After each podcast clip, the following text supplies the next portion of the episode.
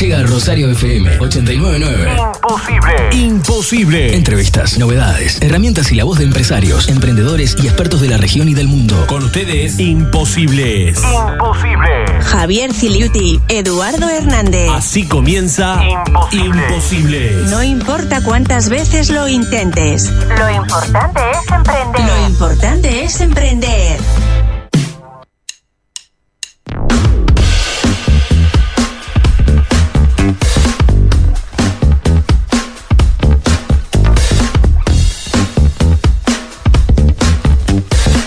Buenas, buenas. Buen mediodía, buenas tardes, buenos días. Para todos los oyentes de Rosario FM, bienvenidos al decimoséptimo episodio de Imposibles. ¿Cómo le costó décimo séptimo? Era largo, era largo. Buen mediodía, buenas tardes, buenas noches para quien nos escuche en diferido a través del podcast de Imposibles. Hola Javier, mi nombre es Eduardo. Para el que no me conoce y para el que me conoce también era el chiste fácil aquel.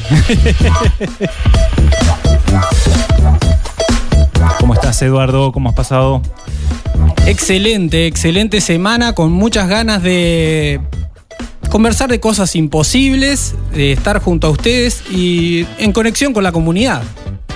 Que, que va creciendo, va creciendo. Exactamente, más seguidores en Instagram, en Facebook.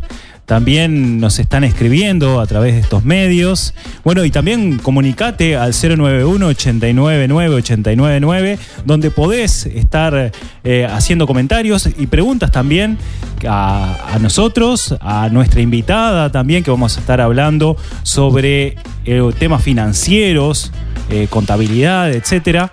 Y bueno, todos estos temas podés estar eh, acercando tu consulta mediante el 099-091-899-899. Nos revelamos frente al no se puede. Cosas de imposibles. Y este programa es posible gracias a la confianza de Viveros Solar del Roble, ANCAP Rosario, Instituto Trascender Coaching, Centro Comercial e Industrial de Rosario, Chivitería El Dátil, Granja La Cumbre, Automotora 125 y El Besia Libros Café. Y hablando de Chivetería El Dátil, te comento que este viernes 6 de agosto, en dos horarios, a las 20 y a las 23 horas, hay un tremendo show de salsa y bachata, con algún premio también en la mesa más divertida. Bailan Esteban, Dayana, ameniza la noche Julio Curuchet y bueno, una cena espectacular con un chef invitado, Martín Pérez. Y podemos bailar nosotros también. ¿Se imagina, se imagina capaz que a fin de año un encuentro, no sé si baile, pero un encuentro de los imposibles? Y bueno, es cuestión de, de armarlo. Y segundo, eh, que ya nos han propuesto, ¿no? Los invitados nos han dicho, ¿qué les parece hacer una cena final? Es que acá se vive con tan linda energía. La energía imposible. Aprender es descubrir que algo es posible. Imposible. Se presenta el tema de la semana. Y en el tema de la semana, el ABC financiero para tu empresa. Vamos a hablar entonces de temas correspondientes a la, lo que es la contabilidad de la empresa, los números, cómo, cómo hay que llevar los números, este, cómo, cómo sería la forma de tener una buena contabilidad, cómo llevas tu contabilidad. Bueno, esas preguntas las trasladamos a todos los oyentes para que nos cuenten a ver qué hacen con respecto a la parte financiera y los números. Queremos saber de vos, queremos que participes, escribinos al 091-899-899, porque hoy nos visita una experta en números, en contabilidad, en gestión empresarial y es tu oportunidad de sacarte todas las dudas. Además, con, con alguna sorpresa. Exactamente, este, nuestra invitada eh, que ya vamos a estar presentando, Naya de Sousa, que está conectada a través de Zoom, nos va a estar comentando algunos temas en parte de su experiencia. Eh, todo, todo esto que estamos hablando de los números, cómo llevarlo adelante, pero además eh, va a estar mencionando la posibilidad de que mediante las preguntas que lleguen podemos hacer un sorteo y que la empresa que lo desee va a tener una consultoría de dos horas gratuitas de parte de ella para poder llevar adelante un desarrollo empresarial. Así que si tenés una empresa, un proyecto, un pequeño emprendimiento, aprovechá la oportunidad que te da Imposibles y Naya de Sousa, la experta invitada de hoy. Y ya sea durante el programa o durante toda la semana, también hasta el jueves inclusive vas a poder escribirnos a través de cualquier medio de Imposibles en las redes, por ejemplo, nos encontrás como arroba in, con dos n imposibles, eh, planteando tu duda, tu mm, dificultad con los números o en qué querés un poco de apoyo y recibiendo dos horas de consultoría sin costo eh, de la mano de Naya de Sousa. Exacto, de la contadora Naya de Sousa. Y para entrar en tema, en comentarte, Eduardo, y a todos los oyentes, que en el presente escenario de pandemia, el consumo en general ha caído, eso no es novedad, lo vemos en todas las noticias. Chocolate por la noticia. Exacto. En algunos países a, a- a más del 50% incluso, dado que los consumidores han tenido restricciones en el gasto, en los sectores como turismo, transporte, viajes, ocio, etcétera.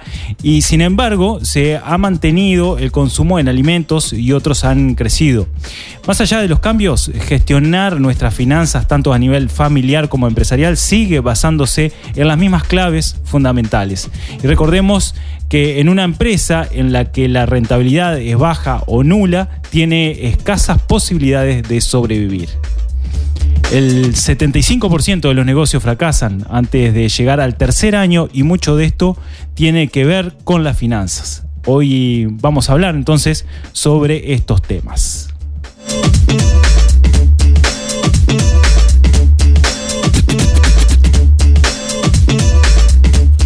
Yo tuve la, la suerte, Javier, de, de trabajar en un proyecto muy lindo este, del Ministerio de Desarrollo Social que, que acompañaba a, emprendedores, microemprendimientos, autoempleo. Y este tema de las finanzas siempre era como crucial, ¿no? Como determinante. Totalmente, para todas las empresas.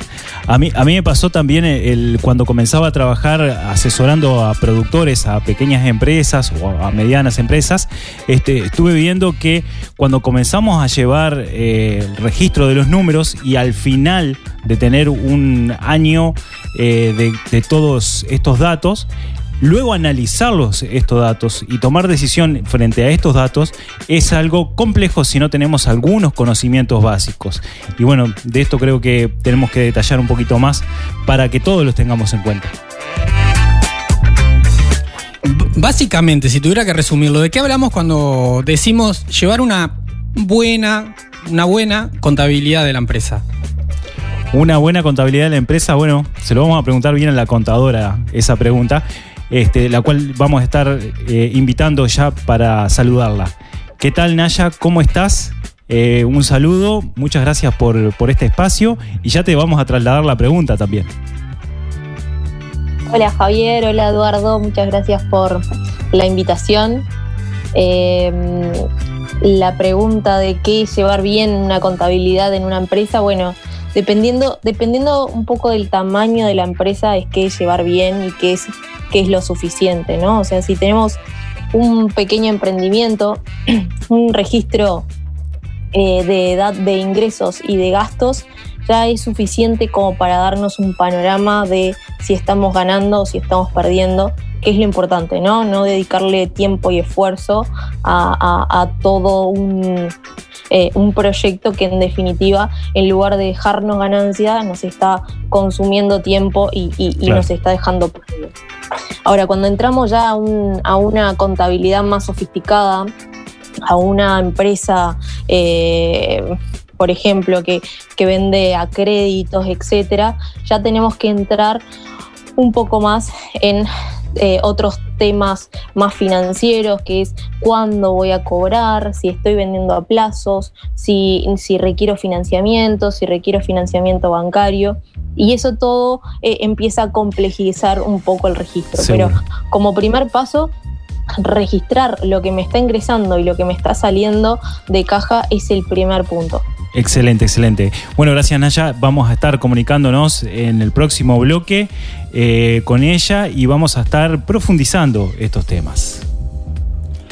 Te contamos que, que en las redes estuvimos haciendo algunas preguntas y justamente la comunidad compartía que una de las mayores dificultades que encuentra es prever para los próximos meses si va a poder cubrir o no cubrir los costos. ¿Eso te pasa a vos? Contanos también.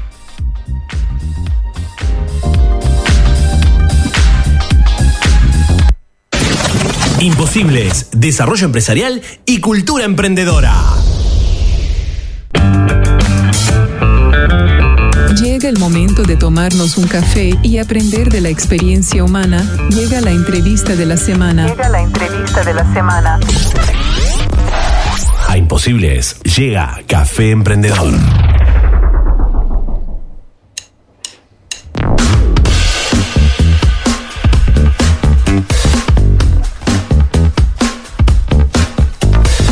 Y volvemos, volvemos a Imposibles, a este exquisito café emprendedor.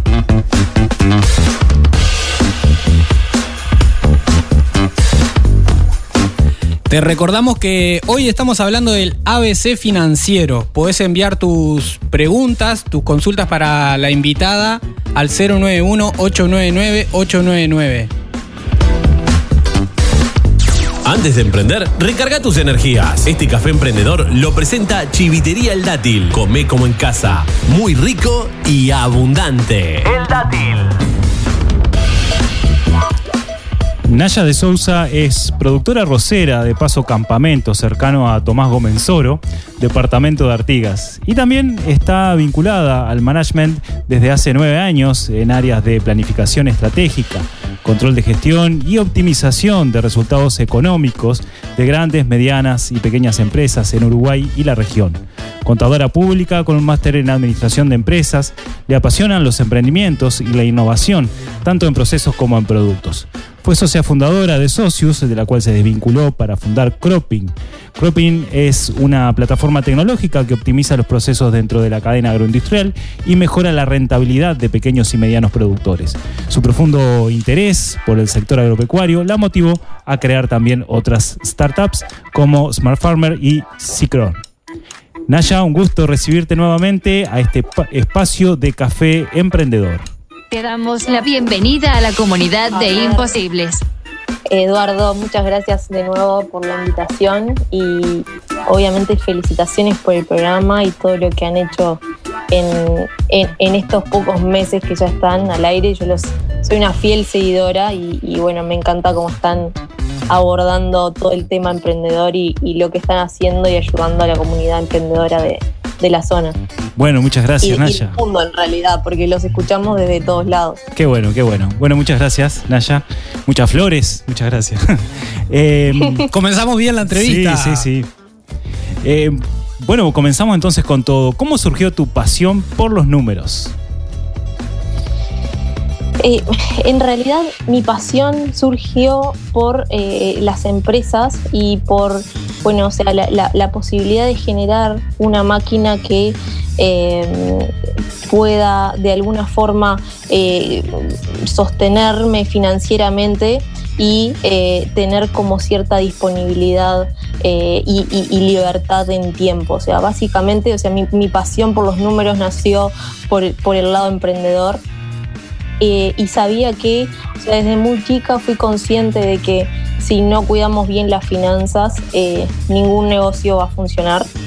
Eh, y a partir de ahí fue que decidí eh, arrancar mi, mi carrera académica desde el punto de vista eh, formal, estudiando contador, administración de empresas, etc.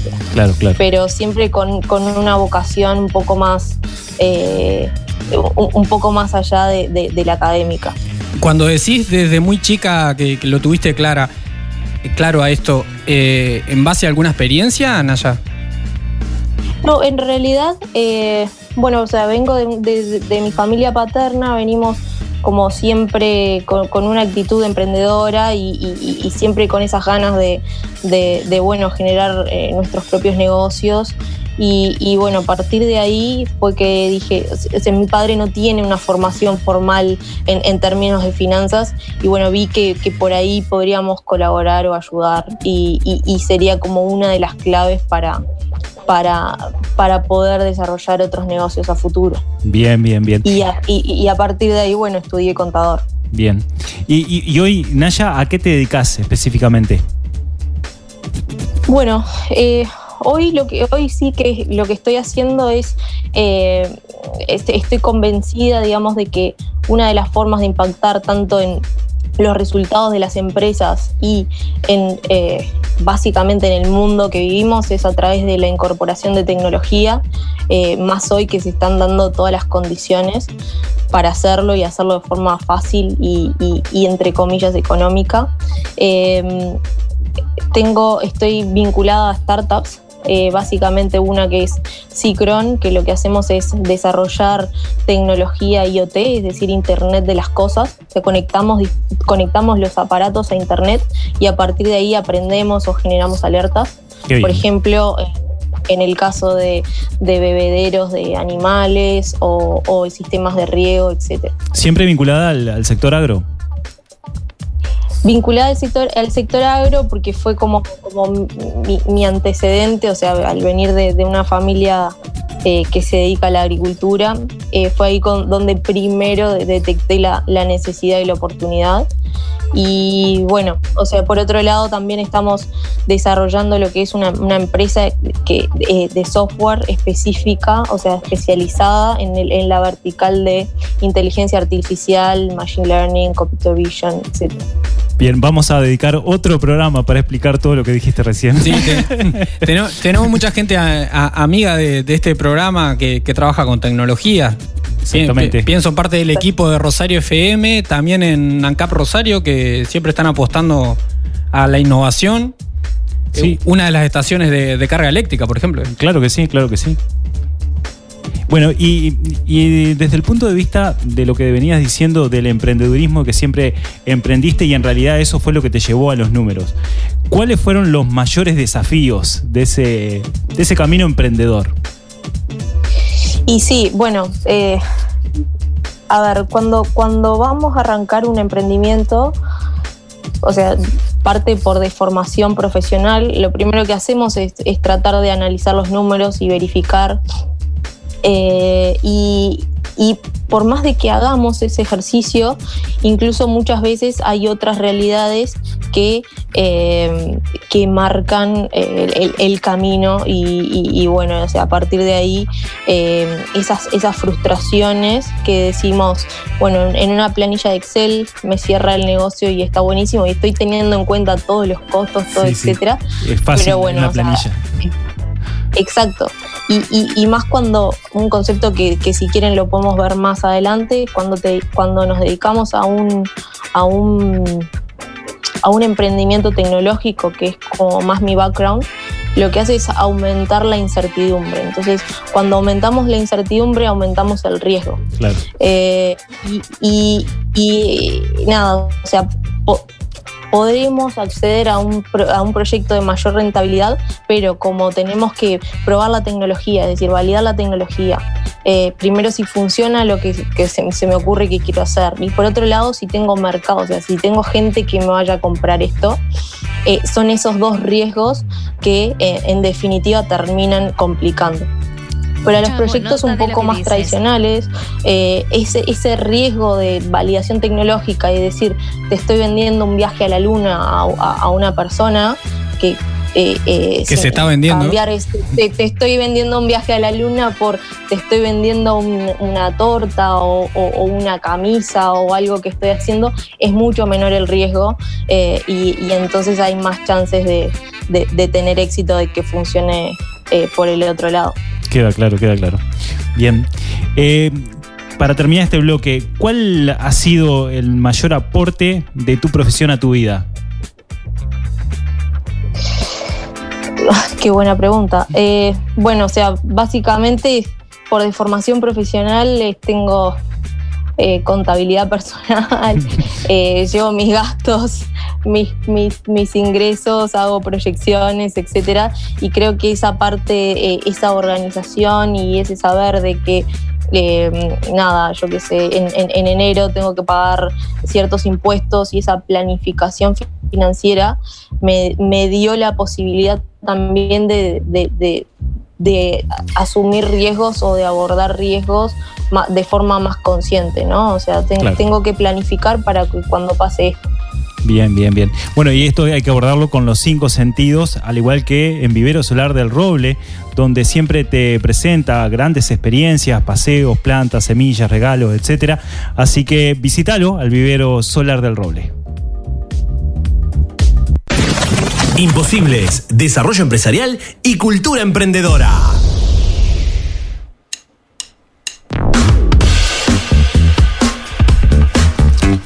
Y estamos nuevamente con Naya de Sousa en este café emprendedor, la contadora, que nos está hablando del ABC financiero.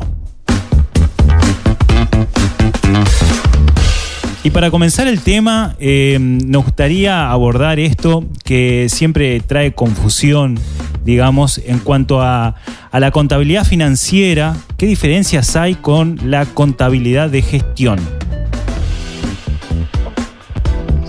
Bueno, eh, Javier, básicamente la contabilidad, eh, la contabilidad financiera o la contabilidad formal, digamos, con- incluye ciertos aspectos y se tiene que adecuar a ciertas, ciertas reglas o ciertas normas que establecen primero los decretos y después unas normas internacionales de contabilidad que eh, o sea, son, son, son un poco complicadas, incluyen conceptos eh, difíciles de llevar a la práctica, eh, pero eh, hay, hay, hay una... Hay Pero son necesarios, digamos. Por ejemplo, Pa- ¿Para, qué, para, para qué es necesario?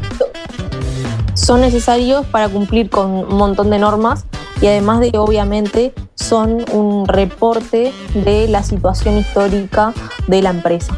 O sea, básicamente lo que hace es te da una especie de... u- analizando la contabilidad histórica, vos podés tener un reporte de cómo está la situación financiera y que si la empresa ganó o perdió eh, plata o fondos, dinero en un periodo particular y cómo está en un momento eh, en, en el tiempo.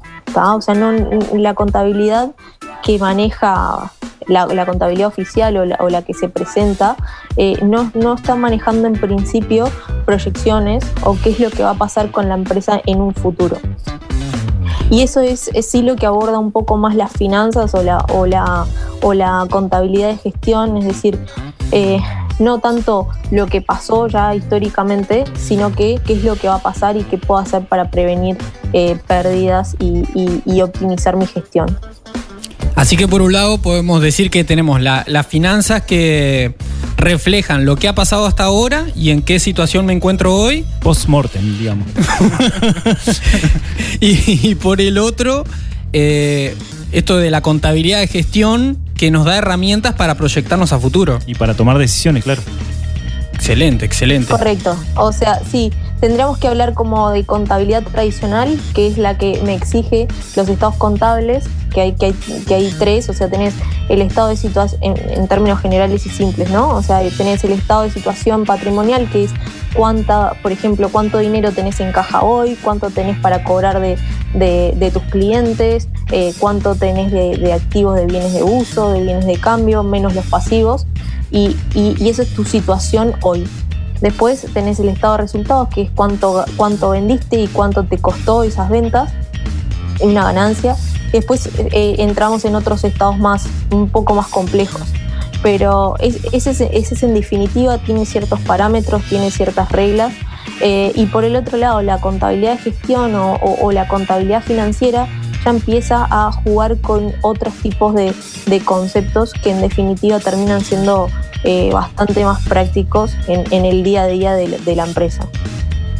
Ok, am- ambos tipos de contabilidad súper importantes. Para la contabilidad más tradicional, eh, nosotros confiamos en el Centro Comercial e Industrial de Rosario. Ahí tienen estudio contable, un equipo de profesionales. Donde llevan perfectamente los números y pueden acompañar muy bien a la empresa. Y en cuanto a la contabilidad de gestión, que nos parece que es algo que por ahí no, no se habla tanto, que, que es algo nuevo que estamos acá conversando. Exacto, y donde las consultorías son lo que efectivamente eh, tratan de trabajar, ¿no? Cuando la consultoría llega a la empresa, bueno, intenta ver no solo lo ocurrido, todo lo que pasó, sino eh, comenzar a proyectar cambios para tomar las decisiones. Y frente a esto, eh, digamos, digamos eh, existen otros conceptos que eh, hay que tener en cuenta. que uno es la utilidad, la utilidad del producto y la rentabilidad. ¿Nos puedes contar de eso, Naya? Sí, lo, que primero cuando vamos a, a- a organizar o tener un negocio, tanto de venta de productos como prestación de servicios, hay que tener en cuenta la utilidad. ¿Qué es la utilidad? O sea, la utilidad es la diferencia entre el precio de venta o cuánto voy a recibir por ese producto o servicio y los, todos los costos asociados. Y cuando hablamos de, de todos los costos asociados para, para producir ese, ese, ese producto o ese servicio, eh, estamos hablando de todos realmente. Y acá es donde vemos muchas veces que eh, ocurre la, la- la- a veces por, por no saber y a veces por, por no poner realmente todos los costos, es donde puede generar problemas financieros y, problemas de retornos a, futuro en las empresas. Es decir, eh, tenemos que incluir, además de, en el caso de un producto, de los costos de materia prima, por ejemplo, si vamos a fabricar ropas, eh, las telas, los hilos, los botones, etcétera, pero además tengo que tener en cuenta los costos de mano de obra, es decir, cuántas horas, tanto yo o mi equipo, estamos dedicando a fabricar este producto.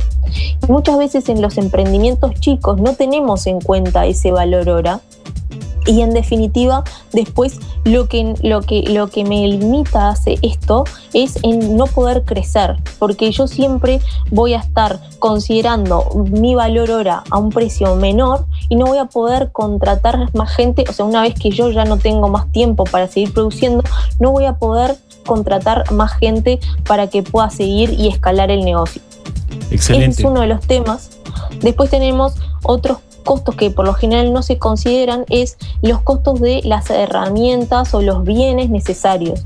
Por ejemplo, si tengo una repostería, yo tengo que considerar el costo de la batidora, del horno, que en algún momento eh, se, se- se va a estropear o se va a desgastar y lo voy a tener que reponer.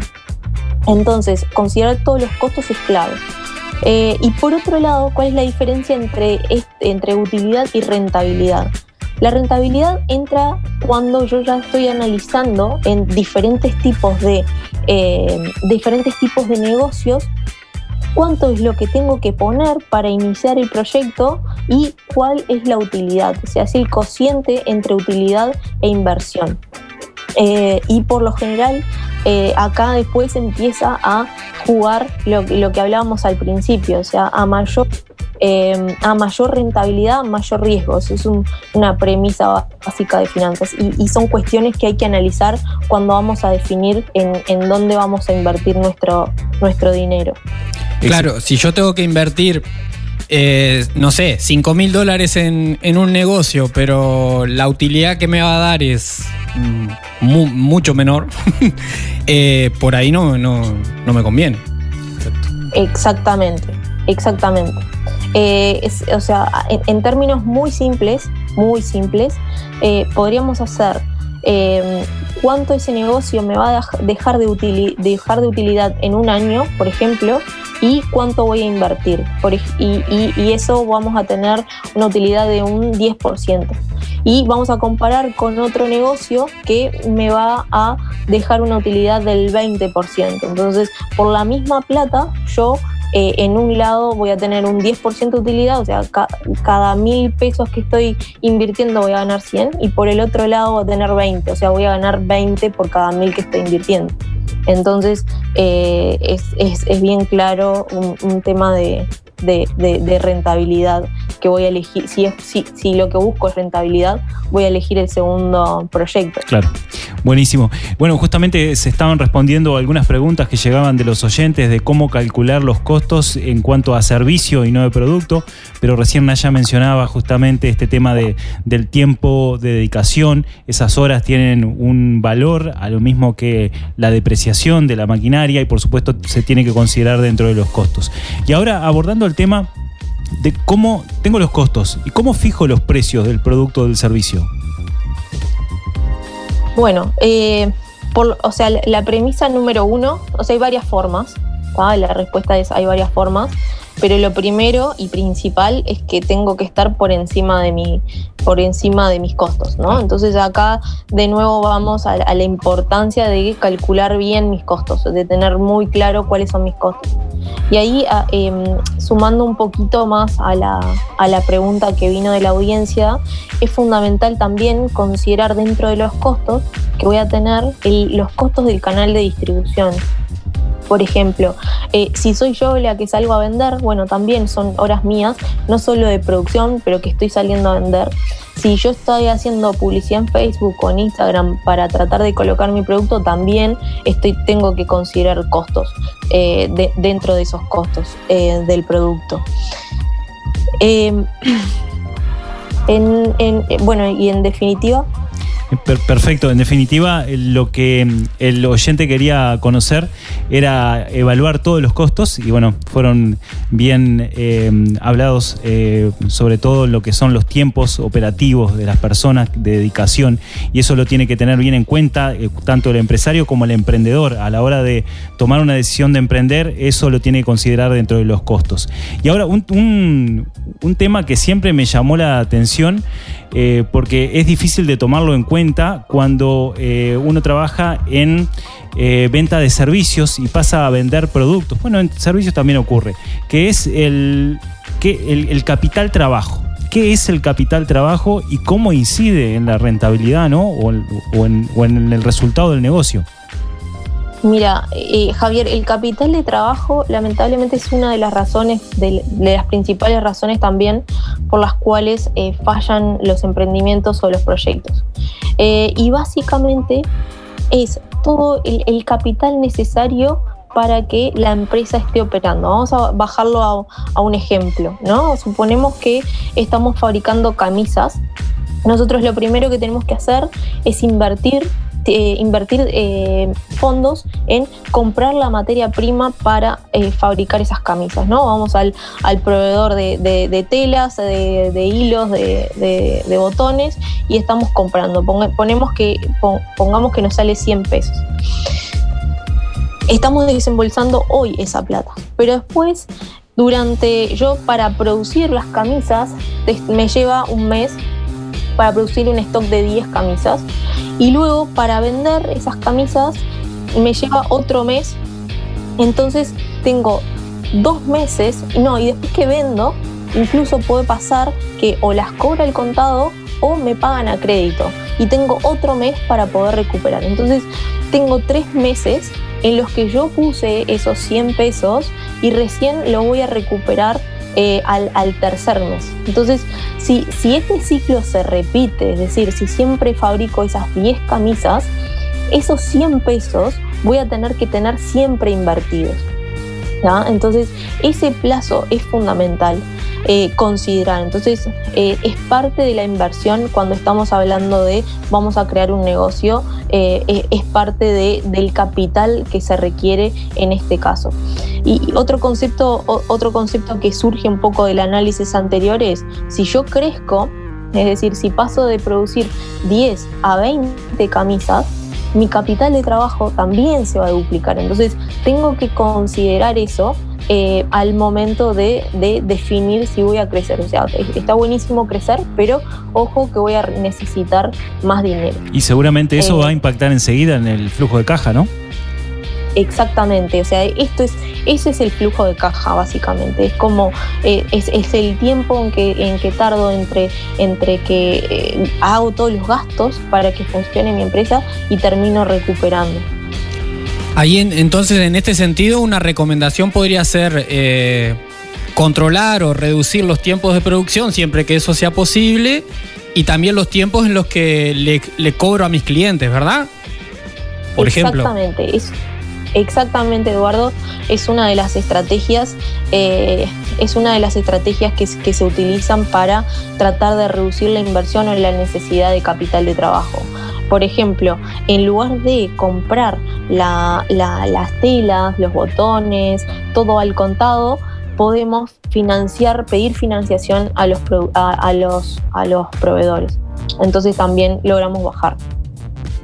Excelente. Al café emprendedor llega la pregunta imposible. ¿Te animás al desafío? Bueno, Naya, tenemos la pregunta imposible. ¿Te animás al desafío? Te pregunta. Me animo, Javier. Por supuesto. Desafío aceptado. Y la pregunta imposible que tenemos para vos, Naya, sobre el final es, ¿en alguna oportunidad el corazón le ganó a los números en las decisiones empresariales que has tomado o todas las decisiones han sido tomadas con un análisis financiero? Eh, ¿qué, pasa? No, hablamos el tema, no hablamos el tema de, las proyecciones, pero en las cuando uno va a proyectar su negocio, eh, siempre hay una parte subjetiva y no todo, o sea, es como prever el futuro. Entonces, eh, nada, ahí termina, obviamente termina afectando, afectando el corazón y, muchas veces eh, naturalmente tendemos a, bueno, yo que soy bastante entusiasta, tendemos a, a, a- sobreestimar algunos tipos de reacciones del mercado, eh, que bueno, o sea, justamente la, la parte financiera lo que hace es tratar de estructurar y bajarte a tierra, eh, de decir, bueno, mira que la- las cuestiones no son tan así, pero bueno, como dijimos al principio, las- en, en las planillas de Excel y con, con Javier teníamos este dicho, o sea, todos somos millonarios, nos hicimos millonarios muchas veces, pero y eso, y eso en definitiva termina jugando el, el entusiasmo y el, y el y el corazón, pero bueno, después la realidad te va marcando otra cosa y, y- y las, las finanzas te, sirve- te sirven como para bueno reajustar cuando estas proyecciones no, no, cuando las proyecciones que hacemos nosotros no se ajustan a la realidad. Guardo esto en el podcast de Imposibles. Queda claro, Naya, que mm, en cada planilla Excel, en cada proyección, siempre hay un pedacito, un, un lugar de un corazoncito donde siempre los números se movilizan para un lado y para el otro. Eh, bueno, Naya, desde ya muchas gracias por tu tiempo, por tu espacio, por contarnos un poco parte de tu experiencia y también algunos conceptos que son súper interesantes donde tendríamos que profundizar cada uno de ellos para la audiencia. Eh, pero bueno, muchas gracias y te despedimos ya ahora en este bloque. Sabemos que estás ocupada, que tenés algunos trabajos ahí pendientes, reuniones, así que te liberamos. Muchas gracias por estar en este Café Emprendedor. Muchas gracias Eduardo y Javier, un placer estar acá eh, con ustedes este tiempito. Bien, vamos a estar comunicándonos seguramente más adelante. Este café emprendedor fue presentado por Chivitería El Dátil. Si quieres hacer lo posible, necesitas ponerte en acción. Llegan los tips imposibles. Ideas que se salen de la caja.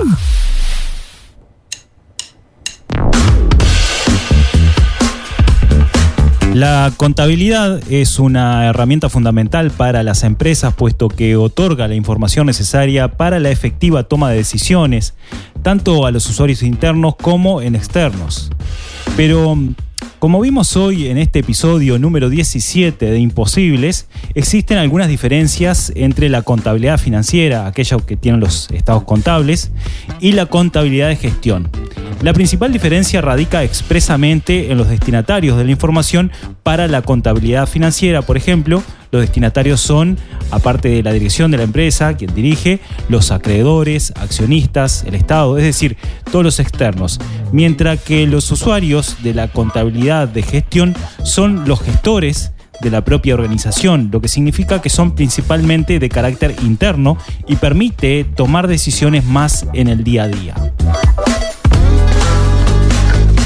En 1984, Eliahu Goldart eh, publica el libro La Meta, quien mejora algunos conceptos de gestión, proporcionando además los conocimientos básicos de la teoría de las restricciones. El libro es usado en cursos universitarios y en el mundo empresarial para casos de estudio en administración de operaciones, con un enfoque hacia la teoría de las limitaciones, los cuellos de botella y su resolución. Por lo que te invito, invito a toda la audiencia a leer este libro. Es un estilo novela que ilustrará muy bien algunos conceptos que tocamos en este episodio y también que vamos a tocar en los siguientes tips que paso a detallar. Tip número uno. Conocer los datos contables. Para que una empresa pueda tomar una decisión financiera adecuada o al menos contar con algunas herramientas necesarias para la toma de decisiones, es imprescindible conocer los datos contables de la empresa. Y de estos datos contables sean que sean fiables. Es decir, que existe una total transparencia en las cuentas de la empresa. Tips número 2. Calcular la utilidad bruta de los productos o servicios. Cuando hablamos del margen de utilidad bruta nos referimos al que obtenemos después de descontar al precio final los gastos directos e indirectos involucrados con la fabricación del producto. En el caso de los servicios se restan los costos para su ejecución. Este margen nos indica más los beneficios que está ganando tu negocio. Generalmente se expresa en un porcentaje y así sabes que tu empresa está obteniendo ganancias pese a sus gastos. Si tenemos un margen de utilidad bruta mayor, se indica que mejor será la operación de la empresa. También nos permite determinar el nivel de ventas que necesitamos tener para cubrir los costos fijos, así como también determinar los productos o los servicios que más aportan al negocio de tu empresa. Tomo nota de lo que dices. En el tips número 3, hacer proyección de flujos de fondo para los próximos seis meses. Más allá de la información del pasado o histórica, para tomar buenas decisiones empresariales debemos contar con información del futuro y por lo tanto debemos hacer proyecciones de venta o mejor dicho, de entrada real de dinero y de las salidas que se van a tener en los próximos meses. Una proyección de flujo de efectivo alerta a las empresas de beneficios futuros considerando los ingresos y gastos. Esto permite a la administración crear un plan de acción para conservar dinero en efectivo para temporadas lentas y lanzar acciones de expansión durante meses rentables. Y el tips número 4, medidas a tomar con flujos de fondos negativos. No es raro, luego de realizar el flujo de fondos, encontrar algunos problemas de dinero, sobre todo en las etapas iniciales o de procesos de crecimiento, como decíamos hoy con Naya de Sousa. Por esta razón, es imprescindible tomar algunas medidas correctivas de forma anticipada. Las primeras acciones a realizar son tendientes a incrementar ventas efectivas y bajar el inventario. Para la primera parte será importante establecer una estrategia de marketing, promociones o descuentos para promover un incremento real de dinero sin afectar la utilidad bruta. Para la mente, reducir el inventario es sumamente importante, ya que mientras más inve- inventario acumule, menos efectivo va a tener en sus manos. Dentro del flujo de fondos tendrá, por supuesto, momentos de pago a proveedores, los que debería renegociar para los momentos de mayor efectivo en la medida que se pueda y así, de esta forma, evitar sorpresas y malas relaciones futuras. En esta instancia, debería también revisar gastos y analizar qué se puede prescindir y es fundamental realizar un análisis completo de todos los gastos en el reporte de flujos de caja, ya que muchas veces los gastos pequeños parecen ser insignificantes, pero si se suman todos, el total puede ser considerable. Las decisiones financieras siempre deben ir encaminadas a la consecución de los objetivos y metas de la empresa. Estos objetivos deben ser delimitados antes de la toma de decisiones y deben ser realistas, es decir, deben estar dentro de las posibilidades financieras de la empresa. Nuestras decisiones financieras y empresariales no deben estar marcadas ni influenciadas por lo que haga la competencia. Ellos habrán hecho su propio análisis de situación y habrán actuado en consecuencia, pero cada empresa tiene sus propias características, posibilidades y objetivos. Por tanto, nuestras acciones financieras solo deben de tener en cuenta las características, posibilidades y objetivos de nuestra empresa. Imposibles. Rosario FM 89.9.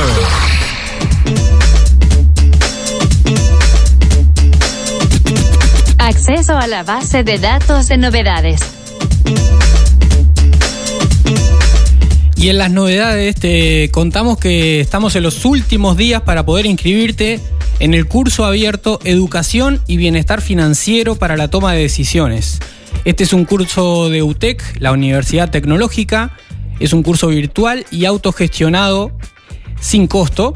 Comienza el 9 de agosto eh, y la idea con esto es que obtengas instrumentos prácticos de gestión financiera para tomar buenas decisiones en tu vida personal, familiar y en tu emprendimiento.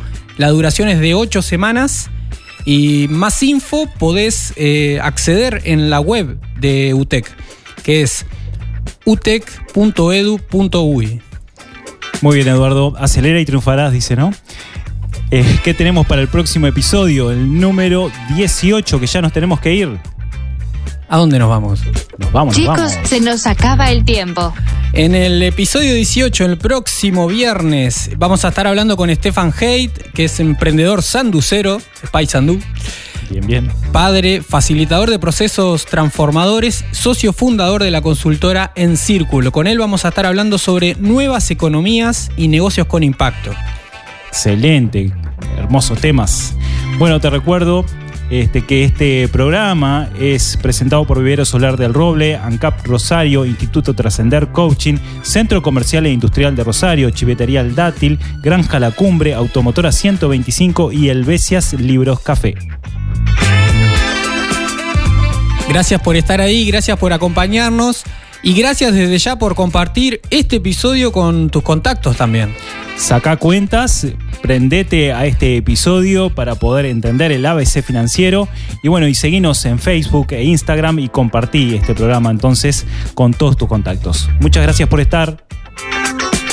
Seguí en Rosario FM, llega el Toro Acosta con hits. Un placer, Javier, como cada viernes. Bueno, y durante toda la semana que trabajamos juntos para brindar cada vez un poquito mejor contenido en este programa. eh, eh, me, me emocioné. que hacemos con mucho amor, iba a decir. Hecho con amor. Hecho con amor. Imposibles. Gracias Eduardo, muchas gracias a toda la audiencia. Que pasen muy bien hasta la semana que viene. Chau, chau. Chau, chau.